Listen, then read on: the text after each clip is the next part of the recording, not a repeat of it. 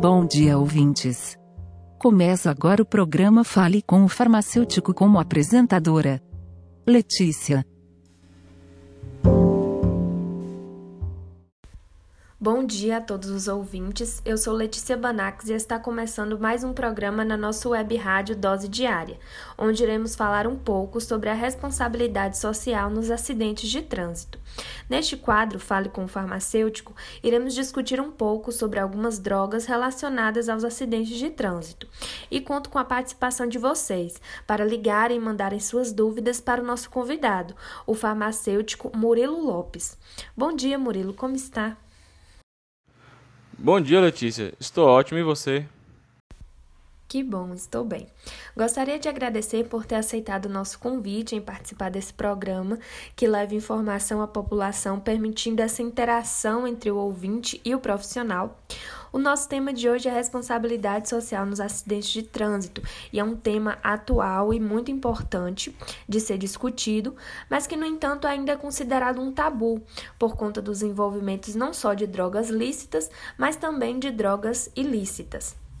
Hoje em dia, com a correria, o tempo se tornou muito precioso e muitas pessoas trabalham em cima dele. Percebe-se isso em exemplos clássicos de caminhoneiros que têm prazo para entregar suas encomendas e outros profissionais que fazem muitas viagens de negócio. Com isso, perdem o sono e, para manter a concentração e o foco, acabam utilizando outras alternativas. Sem mais delongas, vamos receber a ligação de um ouvinte que está nos acompanhando. Bom dia, com quem eu falo? Bom dia, meu nome é Maiara. Maiara, sinta-se à vontade para contar um pouco da sua experiência e fazer os seus questionamentos. Agradeço a oportunidade. Então, eu trabalho em uma empresa de negócio e acabo realizando muitas viagens. Com isso, o tempo de descanso é zero. Já tive três acidentes de trânsito. Graças a Deus, nenhum foi tão grave mas tive que procurar outros meios para manter o foco, principalmente no volante. Através de algumas indicações de colega, comecei a fazer uso da Ritalina. Porém, cada dia que passa tem que tomar mais, pois não está proporcionando o mesmo efeito do que antes. Além disso, eu ultimamente estou com dificuldade para dormir e o corpo fica cansado. Então, eu gostaria de saber do farmacêutico. Eu estou fazendo o uso correto do medicamento? Por que ele não está fazendo efeito como antes? Muito pertinente essas questões trazidas aí por Maiara. Então, Murilo, pode respondê-la. Bom dia, Mayara. Então vou começar falando um pouco da Ritalina. A ação do fármaco ainda não é plenamente compreendida. Acredita-se que o metilfenidato atue como um psicoestimulante, aumentando a produção e os níveis da dopamina e da noradrenalina. Como resultado, incrementa o estado de vigília, o que, por consequência fisiológica, beneficia a capacidade de concentração. Ela é indicada para tratamento de transtorno do déficit de atenção e hiperatividade, TDAH, transtorno hipercinético e narcolepsia.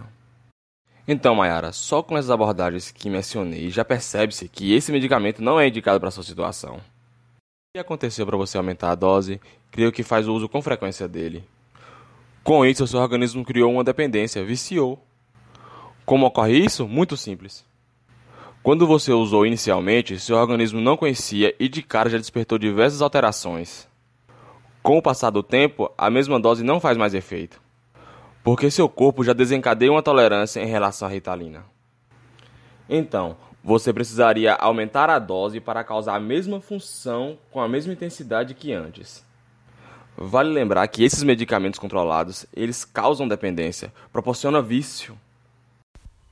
Então, Mayara, ficou claro ou você tem mais alguma dúvida? Ficou claro sim. Eu só queria fazer mais uma pergunta.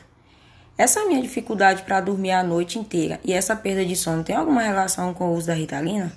Isso é conhecido como distúrbio do sono e vale lembrar que pode surgir em qualquer idade.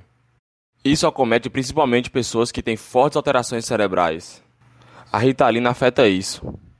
Além disso, você acaba desregulando todo o seu sono e a vigília.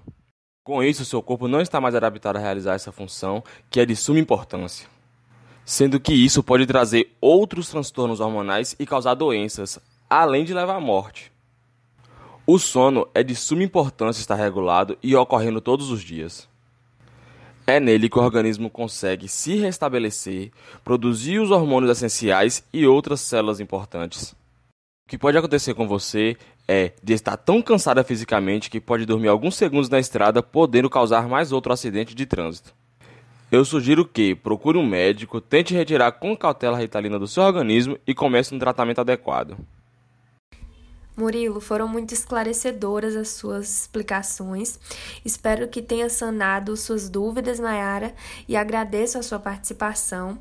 É muito importante salientar que não somente o uso de medicamentos, mas como também o consumo de álcool pode provocar acidentes de trânsito, principalmente jovens que vão às festas e acabam fazendo uso de álcool com energético e no dia seguinte fazer uso do medicamento para aquela famosa ressaca.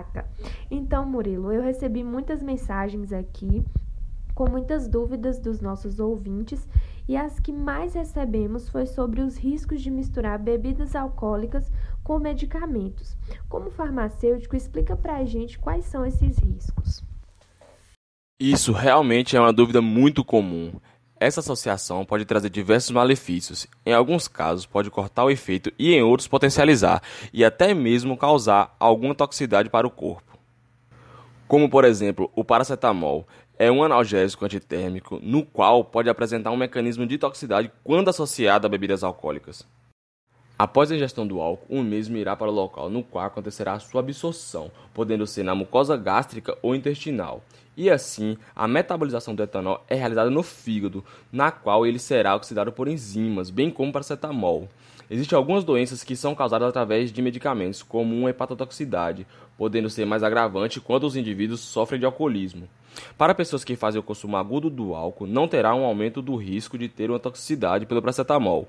Porém, para aqueles que fazem uso crônico do mesmo, terá uma grande possibilidade de apresentar estresse oxidativo, bem como as lesões das células do fígado, pelo fato de já possuírem um metabolismo hepático mais prejudicado.